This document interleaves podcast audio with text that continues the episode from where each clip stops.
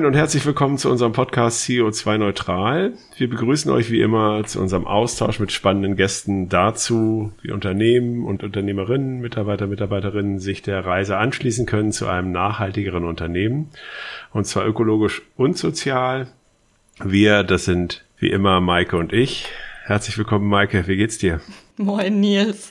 Ja, es ist heiß in Hamburg, ähm, deswegen äh, sind alle fleißig am Schwitzen. Aber ich will mich nicht beschweren, es ist Freitag, äh, es gibt ein schönes Wochenende, ich bin gut drauf. Wie geht's dir? Ja, mir geht's auch gut. Ich habe so ein bisschen, wir sind heute Morgen um acht da habe ich irgendwie so ein bisschen die Zeit verdödelt. Äh, also insofern komme ich gerade so an und freue mich halt total auf den Podcast. Genau, und vor allem auf unseren Gast nehme ich an. Äh, Franziska ist nämlich hier, Franziska Altenrath. Ähm, ganz kleine Vorstellung von mir. Ähm, Franziska hat Wirtschaftswissenschaften studiert und einen Master in Philosophie, Politik und Wirtschaft gemacht. Du warst dann bei Daimler im Marketing and Communications Bereich, hast dich danach selbstständig gemacht in den Bereichen Strategy, Branding, Storytelling and Creative Campaigns. Und seit 2008 gemeinsam mit Alexandra Herget habt ihr Tutaka gegründet und seid hier auch die Geschäftsführer und InhaberInnen. Was ist Tutaka? Ähm, Tutaka leitet sich aus der Geschichte von Pippi Langstrumpf und dem Takatuka-Land ab. Dazu will ich auf jeden Fall gleich noch mal mehr wissen. Ähm, ihr bietet letztlich eine Plattform für nachhaltiges Gastgebertum, indem ihr auf einem digitalen Marktplatz Produkte für GastgeberInnen anbietet und seid aber darüber hinaus ähm, auch noch eine Agentur zu den Themen Kommunikation, Wertschöpfungsketten und ganzheitlichen Nachhaltigkeitsstrategien. Ähm, das klingt alles super spannend und auch total großartig, weswegen sicherlich unter anderem auch du, ähm, liebe Franziska, im letzten Jahr in der Zeit Campus als eine der 30 unter 30 porträtiert wurdest an jungen Menschen, die unser Land jetzt verändern. Ähm, auch wir kennen uns jetzt, glaube ich, knapp seit eineinhalb Jahren.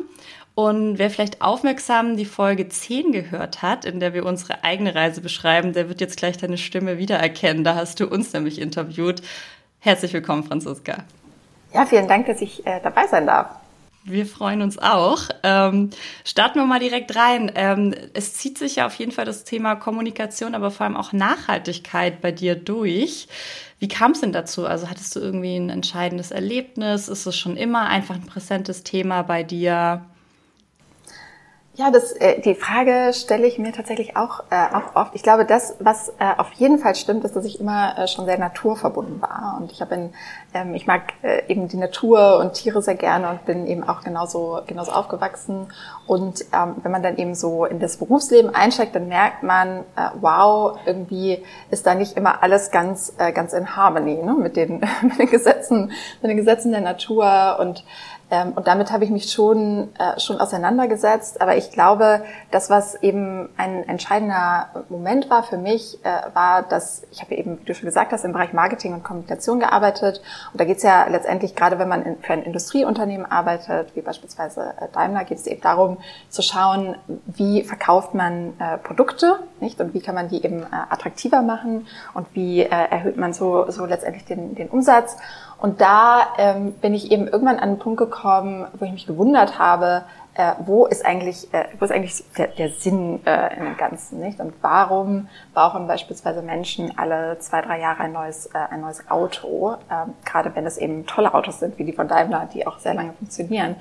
Und damit ähm, einher startete eigentlich so eine, so eine gewisse irgendwie Unzufriedenheit oder so eine gewisse Nervosität in mir, ähm, die mir eigentlich gesagt hat, das ist nicht unbedingt ähm, dein, äh, dein Weg. Ja, und ich glaube, da äh, habe ich dann eben auch irgendwie, irgendwie weitergesucht. Und wie bist du denn mit Alexandra zusammengekommen? Also wie kennt ihr euch schon immer oder wie ist das jetzt eigentlich gekommen zu Chutaka? Tatsächlich schon sehr lange. Wir haben zusammen ein äh, Abendstudium Grafikdesign gemacht in Berlin und wir, äh, ja, wir waren zusammen in dem gleichen äh, Klassenzimmer und ich habe mich auch äh, instinktiv direkt neben sie gesetzt, weil ich äh, gedacht habe, die ähm, Dame möchtest du gerne besser kennenlernen und das war eine gute Entscheidung. Wir haben uns angefreundet und wir haben uns aber vor allem auch immer wieder irgendwie äh, beruflich äh, miteinander, waren wir immer wieder in Kontakt und haben uns gefragt äh, gegenseitig und Feedback eingeholt zu gewissen Projekten und Themen, an denen wir gearbeitet haben und haben einfach äh, gesehen, dass dass wir da eine gute gemeinsame Basis haben, also sehr ähnliche Herangehensweise an viele Dinge. und eben auch so eine gemeinsame Leidenschaft für, für Kreativität, für äh, tolle neue Konzepte und ähm, ja, so ist das Ganze entstanden.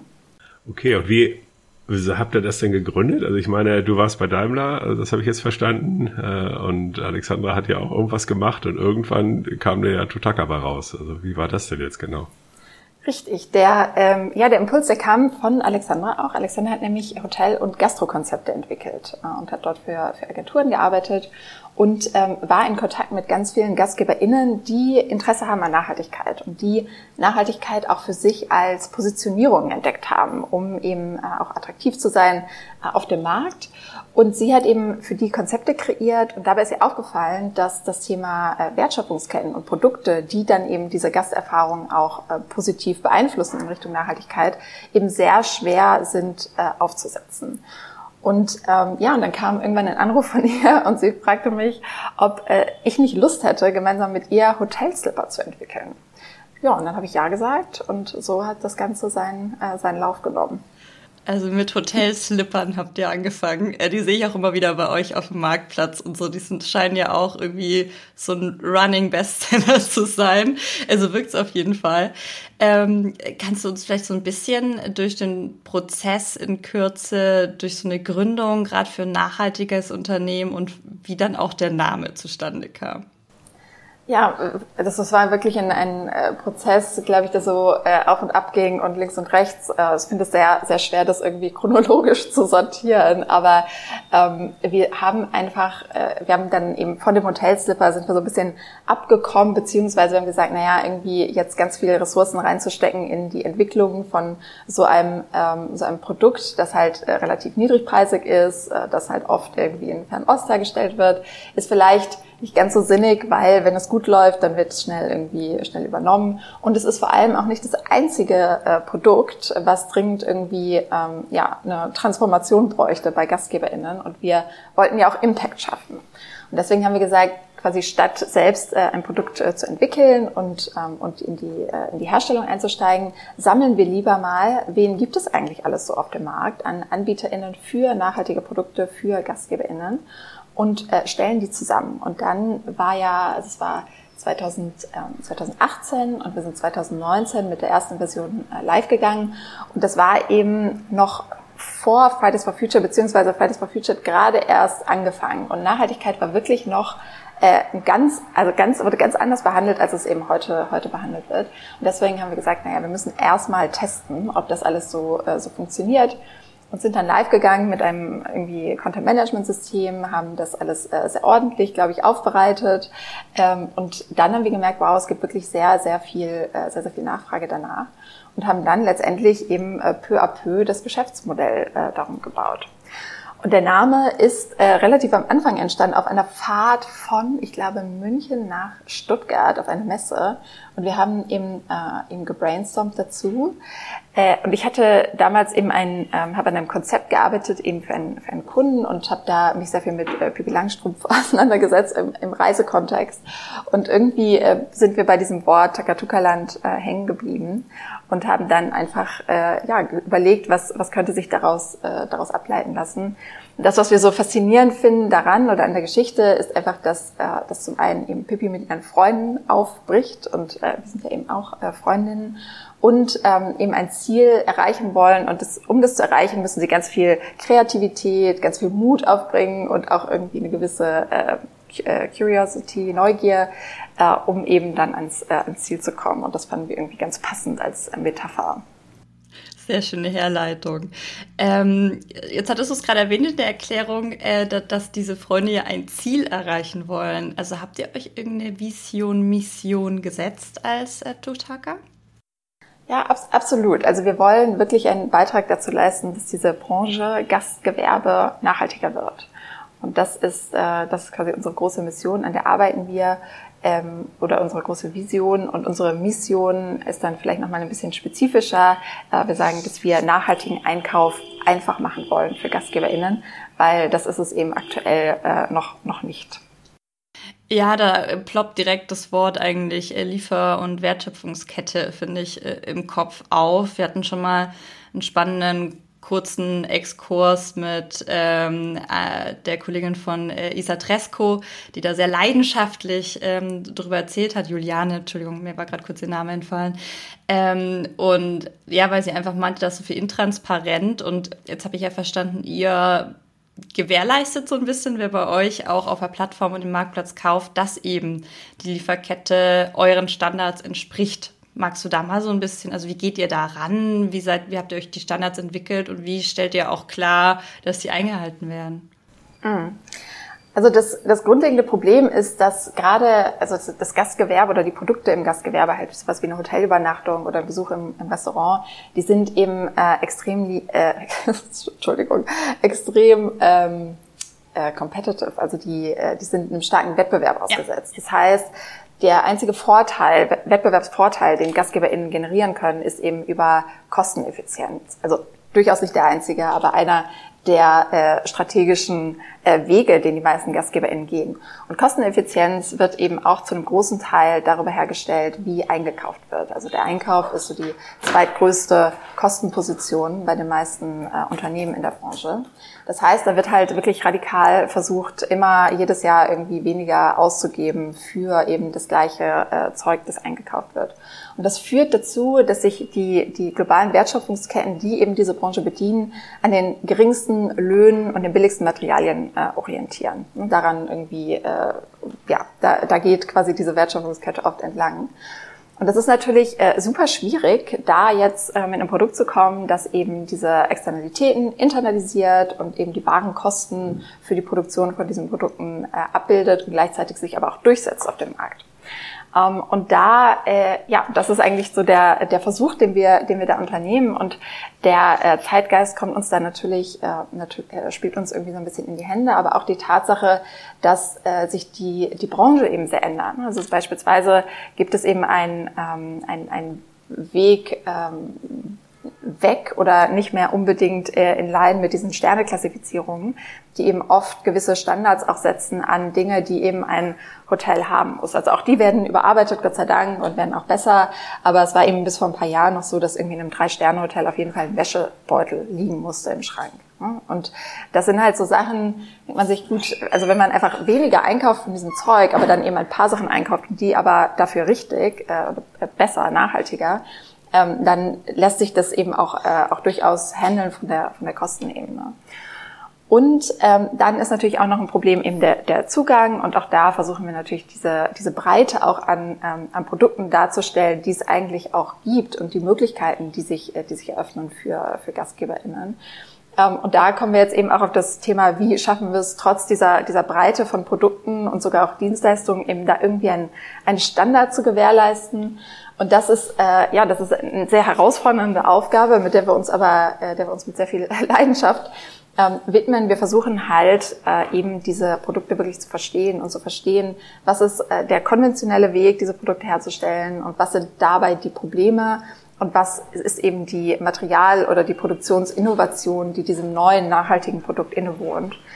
Und dafür haben wir einen Fragebogen entwickelt, einen sehr langen Fragebogen, der sich eben über die äh, verschiedenen Produ Stufen des Produktlebenszyklus äh, zieht. Also äh, Design, äh, Materialien, Logistik, Produktion, End of Life und auch die Nutzung. Und gerade die Nutzung ist eben im Gastgewerbe auch äh, extrem wichtig, weil viele Produkte eingekauft werden und dann aber immer wieder gereinigt werden und, ähm, und wiederverwendet werden. Das heißt, wir schauen uns an, wie performt dieses Produkt über den Produktlebenszyklus im Vergleich zu konventionellen Produkten.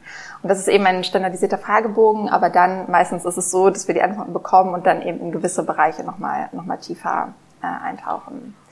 Ähm, ja, und dann gibt es noch so ein, dann haben wir uns natürlich auch gefragt, wie kommunizieren wir das Ganze jetzt an, äh, an unsere Kunden, weil die müssen uns ja auch glauben, äh, dass wir das ordentlich geprüft haben. Und ich glaube, da haben wir uns ein, äh, ein sehr äh, irgendwie ausgefeiltes äh, Konzept überlegt, das an mehreren Punkten einsetzt. Zum einen vergeben wir Tags, das ist ja auch relativ ähm, ja jetzt äh, bekannt, auch aus äh, von anderen äh, Online-Shops, die sich mit Nachhaltigkeit auseinandersetzen. Also beispielsweise äh, sowas wie ressourcenschonend oder Zero Waste. Mhm. Oder wir haben auch einen Tag Female Business, um halt auf einen Blick äh, zu sehen, was ist besonders an dem Produkt. Aber wir haben auch noch andere Sachen. Zum Beispiel ähm, haben wir einen Impact Score. Das heißt, wir gruppieren jedes Produkt und jeden Service ein in eine von drei Impact-Kategorien, um einfach anzuzeigen, so wie, wie ist der, äh, wie ist der Impact, der natürlich irgendwie bei Trinkhalm anderer ist, als wenn man irgendwie die kompletten Textilien austauscht. So, dass das auch nochmal eine Hilfestellung ist. Und dann haben wir auch noch eine Eingruppierung in, ähm, in äh, die Nachhaltigkeitsperformance und das geht irgendwie von, ähm, von Talent, äh, Innovator, Superstar, Allrounder, ähm, die eben auch dann immer mit gewissen Beschreibungen äh, versehen sind. Wow, hört sich nach richtig viel Arbeit an. Ja, ist es, aber es ist auch äh, wirklich faszinierend und äh, ganz toll, eben in diese, in diese äh, großartigen Wertschöpfungsketten und die großartigen Geschichten dahinter äh, immer wieder einzusteigen. Also es macht wirklich äh, irre Spaß. Ja. ja, das ist ja dieser gesamte Bereich Marktplatz, ne? Der macht ihr ähm, äh, eben, äh, finde ich halt super und, und auch total interessant. Auch das, das Thema auch nochmal neu zu denken, auch über die bestehenden Nachhaltigkeitsmarktplätze hinaus. Ähm, jetzt seid ihr aber auch gleichzeitig auch noch Agentur. Ähm, magst du da noch ein bisschen was zu erzählen? Also wie passt das zusammen? Warum ist das notwendig aus eurer Sicht? Ja, sehr, sehr gerne. Also dies, äh, das Beratungs- und Agenturgeschäft ist, äh, ist eigentlich quasi parallel mit entstanden, so ein, so ein bisschen, äh, bisschen aus Versehen. Ähm, aber es war eben eigentlich von vornherein so, dass wir ganz viele Nachfragen bekommen haben, eben auch zu den Produkten. Und, ähm, und ganz viele Gespräche entwickelten sich dann hin zu Sorge vor Greenwashing. Und Sorge vor Greenwashing hat oft damit zu tun, dass man keine richtige Strategie hat für Nachhaltigkeit und auch irgendwie noch nicht ganz versteht, wie passt eigentlich Nachhaltigkeit zu meinem Geschäftsmodell und zu meiner Zielgruppe und zu meiner Marke. Und da ähm, haben wir dann eben angefangen, Lösungen für zu entwickeln, ähm, die vor allem auch darauf basieren, was unser eigenes Nachhaltigkeitsverständnis ist, das wir, das wir aufgebaut haben. Und dieses Nachhaltigkeitsverständnis setzt sehr stark an bei Qualitätsdimensionen. Also dass Nachhaltigkeit eben ähm, so, so ein bisschen wegzudenken von Save the Planet hinzudenken zu äh, was was bringt es äh, was bringt es äh, uns nicht also als als Gesellschaft als Planet als auch irgendwie als eine Gesellschaft die aber auch irgendwie moralisch ist ne? also nicht nur irgendwie äh, Porsche fahren will und äh, und irgendwie in, in weiß nicht tolle Luxusurlaube macht sondern als eine Gesellschaft die eben auch Verantwortung übernehmen möchte und da haben wir ähm, eben Qualitätsdimensionen äh, identifiziert, die sehr wohl einhergehen mit irgendwie ähm, äh, Luxuskonsum, ähm, aber modernem Luxuskonsum, eben nicht, nicht dieser, dieser alten Sorte. Und da, glaube ich, lassen sich sehr coole äh, Brücken schlagen, eben zu Geschäftsmodellen, die schon bestehen, die aber auf jeden Fall ein bisschen ein Makeover bräuchten ähm, hinsichtlich, äh, hinsichtlich Nachhaltigkeit und auch zu Geschäftsmodellen und der Art und Weise, wie wir, wie wir Geld verdienen. Ähm, ja, und so hat sich das eben entwickelt, dann eben auch in der Zusammenarbeit mit Organisationen, die alle natürlich irgendwie unterschiedliche äh, Anforderungen haben, unterschiedliche Sorgen, unterschiedliche Wünsche, unterschiedliche Profile. Ähm, und so sind wir da, äh, sind wir da eingestiegen. Ja, wie ich das verstehe, oder ihr habt ja auch eine Stärke da drin, das halt dann eben auch zu jedem Mitarbeiter, jeder Mitarbeiterin zu bringen. Ist das dann halt irgendwie auch ein Thema äh, im, äh, im, im Gastgewerbe? Oder wie äh, sozusagen, wie gestaltet ihr da die Prozesse? Weil ich kann mir ja vorstellen, weil am Ende muss es ja irgendwie auch die, die Reinigungskraft äh, irgendwie äh, anwenden oder äh, sozusagen, es muss ja eben auch, ja, also ich würde es auch als Gast erwarten, ja, äh, sage ich mal so, wenn ich jetzt irgendwo in einem äh, äh, in einem Hotel bin, was sich nach außen als nachhaltig als nachhaltig darstellt, dass dann irgendwie auch das irgendwie zusammenpasst, was sozusagen also auch von meinem gesamten Gefühl, was ich auch als Gast dort habe, oder? Absolut. Also es ist, äh, es ist wirklich sehr herausfordernd, weil tatsächlich, äh, und da ist Gott sei Dank auch ein bisschen Bewegung drin, das Gastgewerbe ist natürlich wahnsinnig äh, people-driven und da arbeiten äh, sehr, sehr viele Leute, ist einer der größten äh, ArbeitgeberInnen auf der ganzen Welt. Ähm, und das Problem ist eben, es ist auch ein Ort mit sehr, sehr vielen prekären Arbeitsverhältnissen. Ähm, das heißt, bevor man überhaupt anfängt äh, zu sagen, wir, wir wollen eben diese Nachhaltigkeitsbotschaft an das Team bringen, muss man da halt auch erstmal wirklich genau hinschauen und überlegen, was, was sind eigentlich so die Arbeitsverhältnisse. Ähm, und also Beispiel, ganz, ganz viele äh, Hotels haben ein, eben äh, seasonal äh, Arbeitsplätze, die eben nur für bestimmte, bestimmte Zeiten ähm, dann eben da sind. Und das sind oft äh, Menschen, die noch niemals irgendwie eine E-Mail-Adresse haben in dem Betrieb. Das heißt, wie erreicht man die überhaupt? Und das ist wirklich äh, enorm herausfordernd, ähm, aber nicht unmöglich. Und das Schöne ist eben, dass man damit auch natürlich ganz auf einmal auch äh, Kulturwandel herleitet. Also dadurch, dass man sagt, gut, wie, wie erreichen wir die jetzt? Und wie wie kriegen wir die dazu, das, das halt mitzutragen, diese, diese Geschichten auch mitzuerzählen und das wirklich auch zu, ähm, ja, das, das zu, zu fühlen, was da passiert im Unternehmen. Ähm, und dafür müssen dann eben Strukturen aufgesetzt werden, die es dann auch ermöglichen, auch andere Botschaften äh, zu transportieren. Ja, man äh, hört schon total raus und du hast das Wort ja gerade auch schon in den Mund genommen. Es ist letztlich dann äh, ganz oft eine Transformation und damit auch irgendwie ein Change, der passiert. Ähm, und ich fand das so spannend, ich muss ein bisschen schmunzeln, als du meintest, naja, dass viele eben wollen eben nachhaltig kaufen, merken dann, okay, kann ich jetzt machen, muss mich aber absichern, Mist, ich habe keine Strategie und man sich dann da irgendwie so vorhangelt. So ging es uns ja exakt auch so. Also irgendwie immer wieder kommt man ja an diesen Punkt, wo man merkt, ja, Mist, aber wo, wo ist es denn eigentlich alles aufgehangen? Und ähm, was sagst du denn also unter anderem, um praktisch Kaufentscheidungen zu begründen und auch zu rechtfertigen?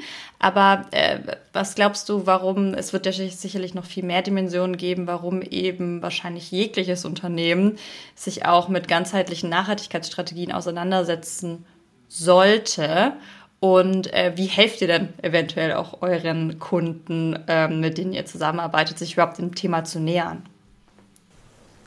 Also ich glaube, die, die Liste ist wirklich, äh, wirklich endlos mit den, mit den Benefits, aber ich glaube, das, was äh, also vor allem eben auch auf, auf der quasi wirtschaftlichen äh, Ebene gedacht äh, ein, ein ganz wichtiges Argument ist, ist die Innovationsfähigkeit von, von Unternehmen. Also wenn Nachhaltigkeit auf die Art und Weise, wie, wie wir es verstehen und ihr es auch versteht, in Unternehmen reinkommt, dann ist es eigentlich wie so ein Moment von Wahrnehmung von all dem, was gerade abgeht in der Gesellschaft.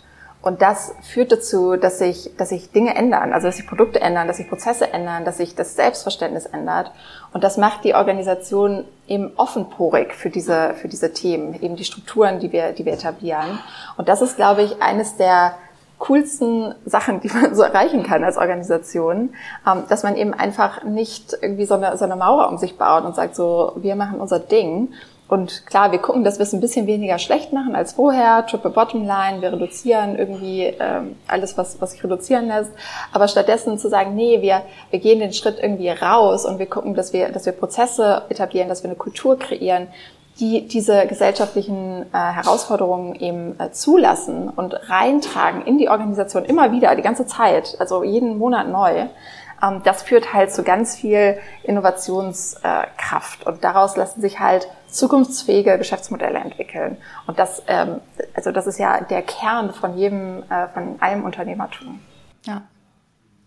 Und äh, genau, wahrscheinlich, sorry, die, ich habe eine sehr lange Frage gestellt, in der mehrere Fragen versteckt waren. Deswegen, ähm, wie nähert ihr euch mit euren Kunden dem ganzen Thema? Weil ich kann mir auch vorstellen, also Nachhaltigkeit, ne, frag vier Leute, erhalte fünf Antworten, was das eigentlich ist. Ähm, geht ihr auch viel mit erstmal gemeinsames Verständnis schaffen und dann weiter? Oder wie nähert ihr euch da mit euren Kunden?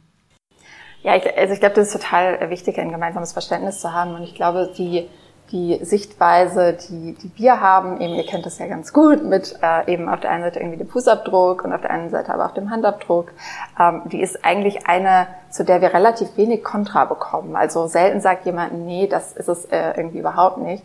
Ich glaube, das, was dann, also da, wo, wo ich auch noch so ein bisschen mit, mit struggle, ist eben dieses Thema, äh, eben so in Säulen zu denken, Ökologie, Soziales und, und irgendwie ökonomisch, das finde ich sehr schwierig.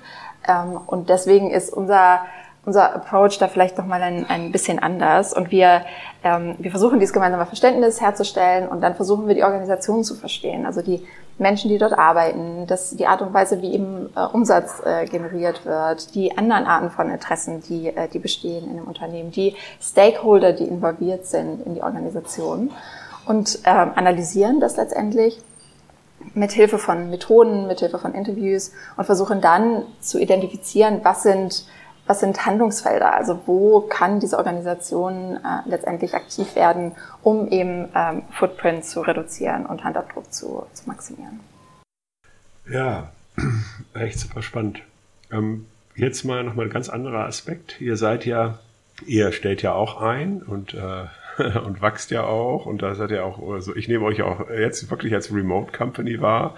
Äh, wie schafft ihr denn das jetzt irgendwie auch ähm, kulturell und also sozusagen euch auch wirklich selber auch als Team zu fühlen und als Team zu finden und eben auch als Team weiterzuentwickeln.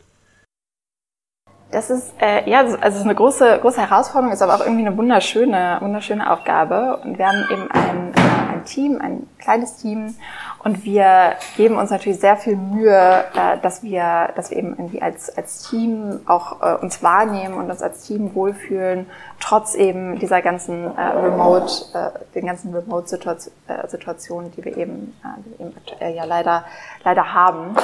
Ähm, ja, es ist letztendlich ein, ein Bündel an, äh, an Maßnahmen, das wir, da, das wir da unternehmen. Das geht natürlich los mit irgendwie der technischen äh, Infrastruktur. Also ich glaube, dass das ganz, äh, ganz entscheidend ist und ganz wichtig, dass halt äh, dass, dass irgendwie Kommunikationsströme gut gemanagt werden, dass effizient gearbeitet werden kann, so dass eben möglichst wenig Zeit äh, vergeudet wird in Sachen, die man auch dann irgendwie vielleicht eher im Team ähm, Aufbau setzen könnte, in irgendwie auch mal äh, persönliche Gespräche, mal irgendwie in einen Lunch zu machen oder so.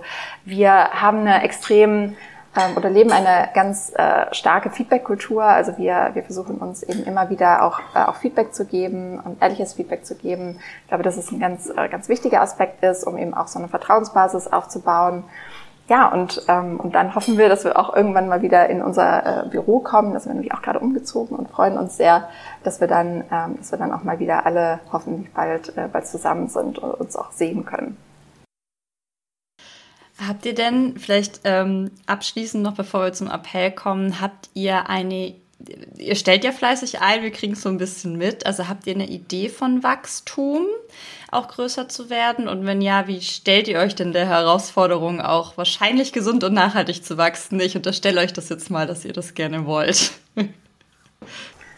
Ja, absolut. Ich glaube, das fängt halt damit an, irgendwie auch sich selbst als Gründer, Gründerin zu fragen, was, was will ich eigentlich selbst? Ne? Was, äh, was will ich irgendwie auch? Ähm, was, was kann ich mir gut vorstellen und was vielleicht auch nicht? Und da haben äh, Alex und ich eben äh, sehr viel auch Gespräche drüber und tauschen uns auch immer wieder darüber aus. Ähm, das ist das eine. Und dann machen wir eben einen Plan. Und wir versuchen eben diesen Plan auch wirklich äh, sehr konkret, sehr konkret zu machen und gemeinsam Ziele zu definieren. Und wir haben eben jetzt aktuell einen Plan bis, äh, bis eben circa Mitte nächsten Jahres. Und äh, damit sind eben auch Wachstumsziele, äh, da sind auch Wachstumsziele definiert und versuchen eben diese Wachstumsziele dann auch sehr ähm, ambitioniert äh, anzugehen und auch äh, einzulösen am Ende des Tages.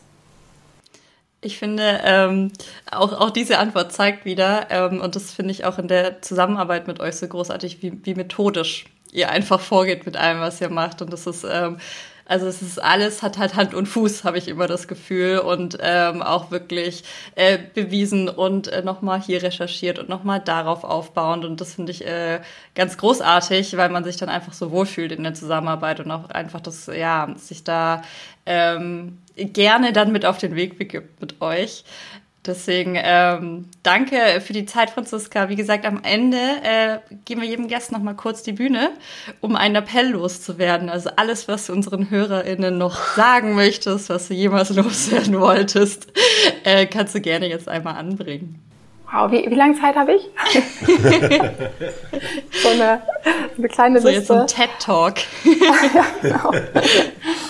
Ach, ich glaube, ich, äh, ehrlich gesagt, ich glaube, man sollte es einfach nicht so, äh, man so, sollte vielleicht tatsächlich nicht allzu viel äh, drüber nachdenken. Also vielleicht sollte man einfach irgendwie mehr machen. Das ist so ein bisschen was, was ich merke, gerade irgendwie in mittelgroßen und großen Organisationen, die haben eben sehr, sehr viele Gründe, warum irgendwie die Sachen noch so eine, so eine Extraschleife brauchen und äh, irgendwie äh, ganz, ganz viele Strategien erst entwickelt werden müssen und ganz, ganz viele Konzepte und so. Und ich glaube, da vielleicht sich so ein bisschen zu öffnen ähm, für, wir, wir leiten das Ganze jetzt mal ein und wir gehen diesen, äh, diesen Weg, glaube ich, ist ein, ein äh, ja, ist eine sinnvolle, sinnvolle Sache und äh, dann eben wirklich auch alle Leute mitzunehmen und halt irgendwie aufzuhören, äh, Strategien zu entwickeln in irgendwie kleinen Mini-Teams von ähm, vielleicht Geschäftsleitung plus ein, zwei, drei andere Leute, sondern wirklich die, die unglaublichen Ressourcen, die einfach jedes Unternehmen hat, äh, im Unternehmen zu nutzen und gerade für Nachhaltigkeit. Und gerade wenn man Nachhaltigkeit eben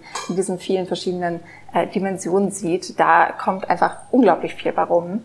Ähm, und das ist ein unheimlich schöner ähm, bewährter und äh, zufriedenstellender Prozess mit ganz, ganz tollen äh, Ergebnissen. Großartig. Vielen lieben Dank, Franziska, für die Zeit, für den tollen Appell und für das spannende Gespräch. Danke dir. So gerne. Vielen Dank, Franziska. Ich freue mich auf die weitere Zusammenarbeit. Ah, ich mich auch. Danke euch. Ciao.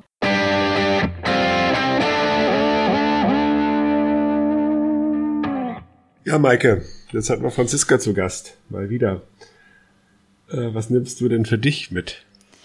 Ach, mal wieder einiges. Es ist immer schön, mit Franziska zu sprechen. Ich meinte auch ganz kurz im Vorgespräch, äh, als ich gesehen habe, dass sie auch, äh, dass Philosophie auch Teil ihres Studiums war, ähm, ist mir auch nochmal so ein Lichtlein aufgegangen. Ich finde einfach, sie bringt das einfach auch mal grandios auf den Punkt und kann das richtig schön einordnen, die ganze Thematik. Ähm, ja, was, was nehme ich mit? Also ich glaube, zum einen bin ich einfach nochmal total geflasht davon, wie die sich reingraben in die Themen und vor allem, wenn wir jetzt wieder auf Lieferkette schauen, ähm, glaube ich, kann man wieder nur alle ermutigen, die irgendwie im, im Einkauf sitzen, in diesem Fall sozusagen im, im, Gastgebergewerbe. Aber ich bin mir sicher, dass es auch ganz, ganz viele Möglichkeiten gibt, sich an anderer Stelle auch damit nochmal auseinanderzusetzen und auf ebenso äh, Firmen zu vertrauen, die wirklich da auch ihr, ihr Siegel, ihr Namen für geben, aber auch das wirklich belegen können, dass das ordentliche Produkte sind. Und damit kann man schon echt einen großen Impact schaffen, glaube ich, sich da einfach genau an der Stelle auch nochmal mit auseinanderzusetzen.